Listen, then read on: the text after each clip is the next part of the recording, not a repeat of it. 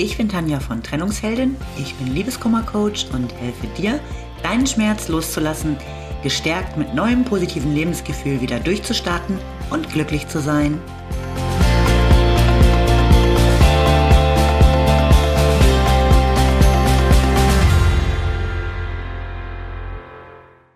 Hallo, schön, dass du wieder da bist. Mein Thema heute, woran es liegen kann, wenn man unfreiwillig ewig Single ist. Mein Thema letzte Woche war ja, keine Angst, du bleibst nicht für immer alleine. Daraufhin kam die Anmerkung, dass es ja sehr wohl Menschen gibt, die ewig unfreiwillig Single sind und einfach nicht den passenden Partner finden. Das stimmt, ich habe selbst auch einige Dauersingles im Bekanntenkreis. Ich glaube allerdings, dass es eigentlich fast immer Gründe gibt, warum jemand einfach keinen oder eben nicht den passenden Partner findet. Und diese Gründe sind heute mein Thema. Da haben wir auf jeden Fall schon mal die Ansprüche, die ein potenzieller Partner erfüllen soll die sind manchmal einfach so spezifisch, dass es schwer ist, jemanden zu finden, auf den all das zutrifft. Er sollte groß sein, mindestens 1,86, dunkelhaarig, braune Augen, ähm, gut gekleidet. Ähm, jobtechnisch sollte er auf jeden Fall in einer Leitungsposition sein. Ähm, möglichst kinderlieb, handwerklich begabt. Ähm, sein Auto sollte jetzt auch nicht ganz klein sein. Seine Hobbys müssten schon zu deinen passen und so weiter und so fort. Je mehr Eigenschaften du für absolut gesetzt hältst, desto schwerer wird es natürlich, da das passende Gegenstück zu finden. Vor allem, wenn es eher um Äußerlichkeiten geht und du beispielsweise felsenfest davon überzeugt bist, dass zu dir nur der Typ Südländer passt. Das bedeutet nämlich, dass du den netten Blonden gar nicht so richtig wahrnimmst, der zwar nicht viel größer als 1,75 ist, dafür aber charakterlich ein echter Riese und der perfekt zu dir passen würde.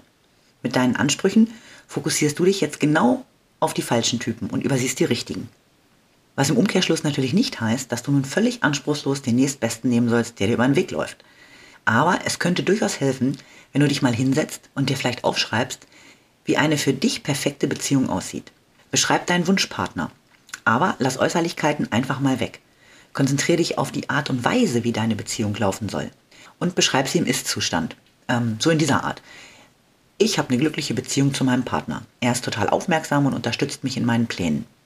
Wir beide können zusammen lachen und mit ihm kann ich über alles sprechen. Er ist zärtlich und liebevoll und auch ein absoluter Familienmensch. Und so weiter. Mit so einer Beschreibung bekommst du Klarheit darüber, was dir in deiner Beziehung wichtig ist. Und wenn dein Ziel eine glückliche Partnerschaft bzw. eben ein neuer Partner ist, dann solltest du dein Ziel ja auch genau kennen. Denn nur wenn du es genau kennst, kannst du es erreichen. Und du willst ja schließlich auch nicht einfach irgendwen an deiner Seite, sondern den richtigen. Und dann kommen wir jetzt mal zu den Kompromissen. Wenn du dir genau überlegt hast, was für dich in einer Beziehung wichtig ist und wie du dir die so vorstellst, kannst du auch genauer erkennen, wo du vielleicht kompromissbereit bist. Es gibt immer Eigenschaften, die sind einfach gesetzt, sowas wie Treue zum Beispiel. Aber vielleicht ist dir eine offene Beziehung lieber und Treue würdest du ganz anders definieren als die meisten. Oder du merkst, dass er gar nicht so kinderlieb sein muss, weil du für dein Leben gar keine Kinder planst.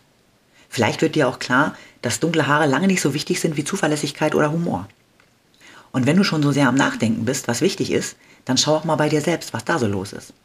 Oft sind Menschen auch lange Single, weil sie sich selbst boykottieren.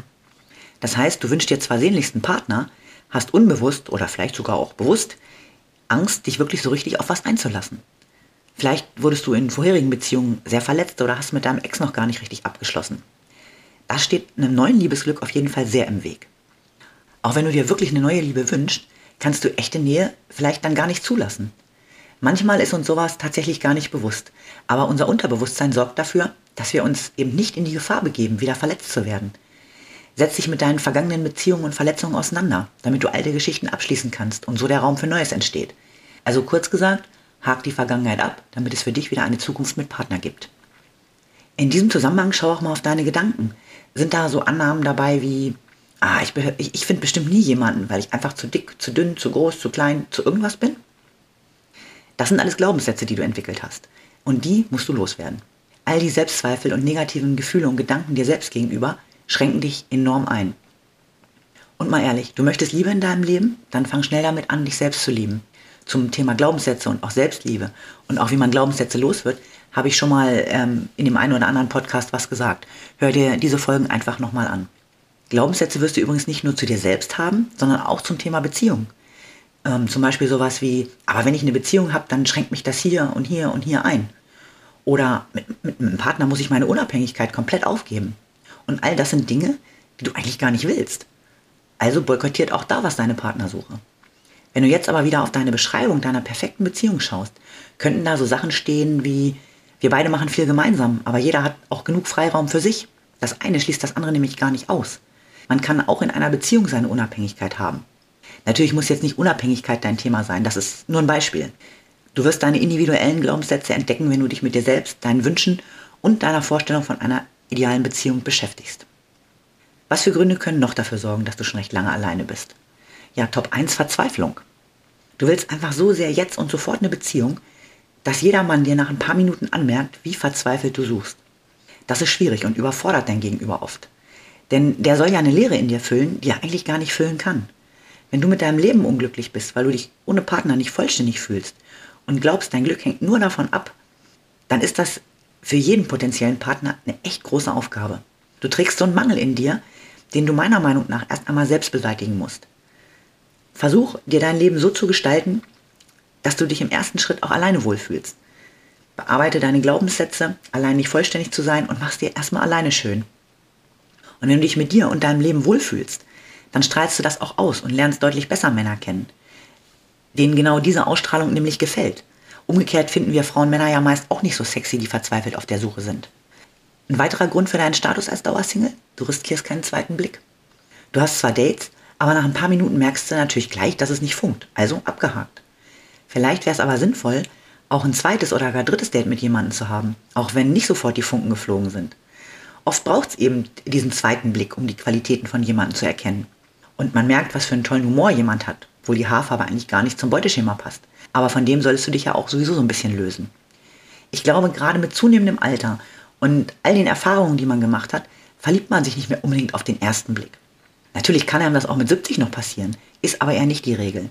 Gerade wenn man schon einige Enttäuschungen in Sachen Liebe hinter sich hat, geht man ja etwas vorsichtiger an die Sache ran.